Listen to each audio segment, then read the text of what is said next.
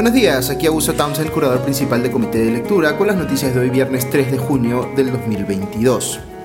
Acaba de conocerse la transcripción de un audio que fue eh, hecha por la Fiscalía eh, y que revela el instante preciso en el que Samir Villaverde le entrega, entre comillas, 100 grandes al entonces ministro de Transportes Juan Silva. Esto habría ocurrido el 4 eh, de noviembre pasado y habría sido una coima que Villaverde intermedió, pues provendría de la empresa Tableros eh, y Puentes SA, también conocida como Tapusa, según él mismo menciona.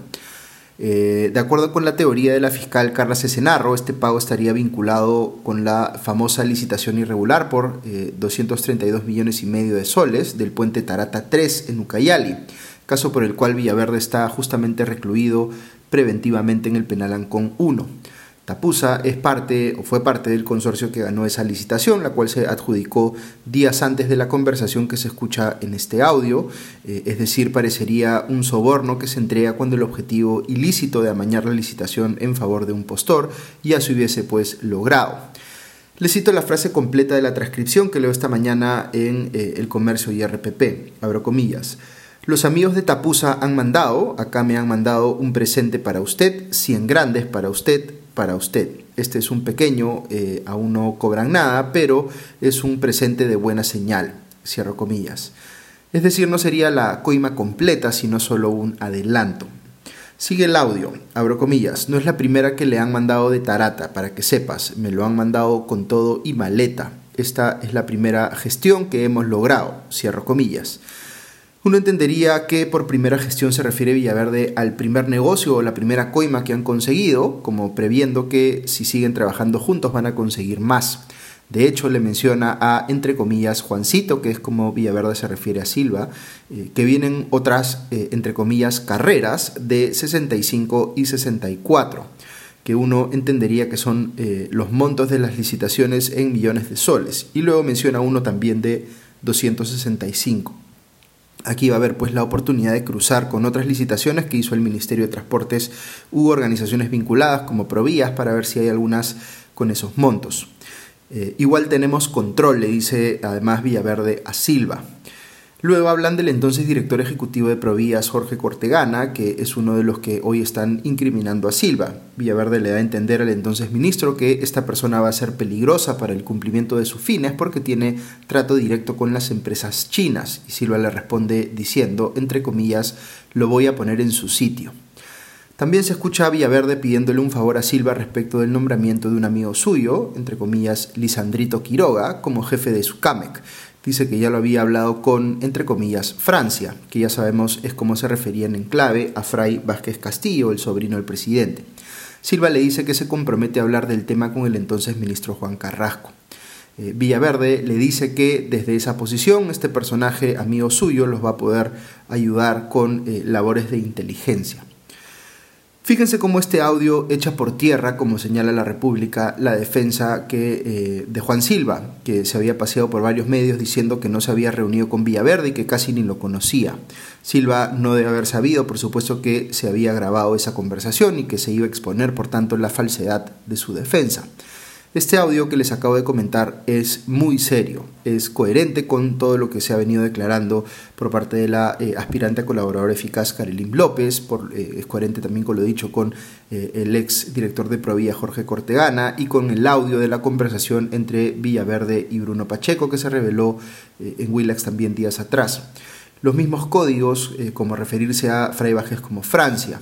Eh, pero lo más llamativo de este eh, audio es que captura el instante mismo en el que se entrega la coima. De hecho, hasta se escucha eh, cómo se abre la maleta. no me queda claro si son 100 mil soles o dólares, pero no importa. Igual confirma con un nivel de verosimilitud ya bastante contundente que efectivamente ha venido operando una red de corrupción en el Ministerio de Transportes y Comunicaciones, que amañaba licitaciones a cambio de coimas y en la que estaban involucrados el exministro Juan Silva, el intermediario Samir Villaverde, el secretario de Palacio Bruno Pacheco eh, y el sobrino presidencial Fray Vázquez Castillo. Quienes aún defienden la inocencia del presidente Pedro Castillo eh, señalan que no hay prueba directa de su involucramiento, de que él haya recibido eh, en persona, digamos, una coima. Yo creo que a estas alturas es bien difícil sostener que esto ocurría estando implicado eh, su amigo el ministro Chotano Silva, eh, a la persona que él mismo eligió como secretario de Palacio, eh, Bruno Pacheco, su sobrino Fray Vázquez Castillo, al empresario prontuariado Samir Villaverde, que le ponía autos a este y a su otro sobrino Gianmarco Castillo, y que el presidente pues no sabía nada. Todo esto pasaba en su entorno inmediato, con gente a la que él mismo le había, había designado o le había, le había puesto a trabajar directamente con él. Dicho de otro modo, incluso en el escenario inverosímil a mi juicio de que no supiera nada eh, y no fuera beneficiario de este esquema de corrupción, eh, directamente, digamos, el presidente Castillo, es él mismo el que ha habilitado a estas personas, así que como mínimo tendría que asumir responsabilidad política por haberlos elegido o puesto en el lugar en el que estaban.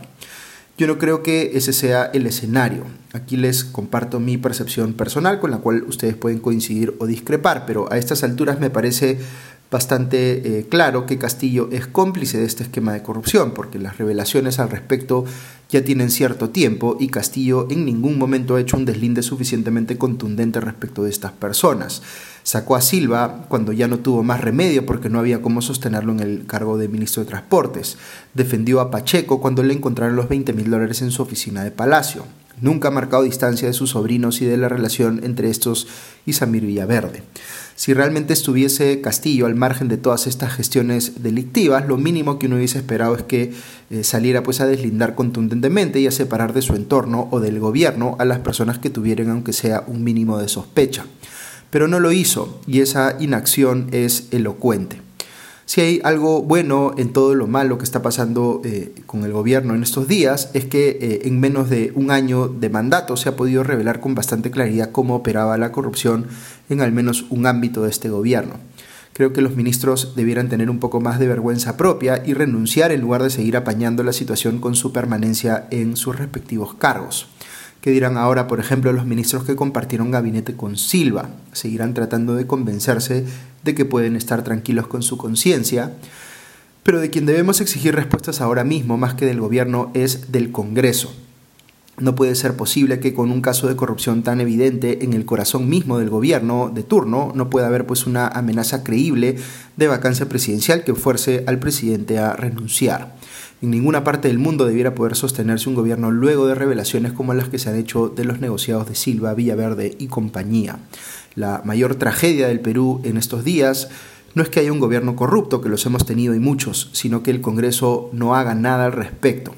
Al menos la Fiscalía ya tomó la decisión histórica de investigar al presidente durante su mandato. Ya es momento de que las fuerzas de oposición se dejen de tonterías y se pongan a coordinar de verdad para definir una salida política articulada eh, eh, a la situación en la que estamos. Yo creo que esa salida es asegurar los votos para una vacancia de modo que se le haga ver al presidente que si no renuncia, ésta se va a poder ejecutar.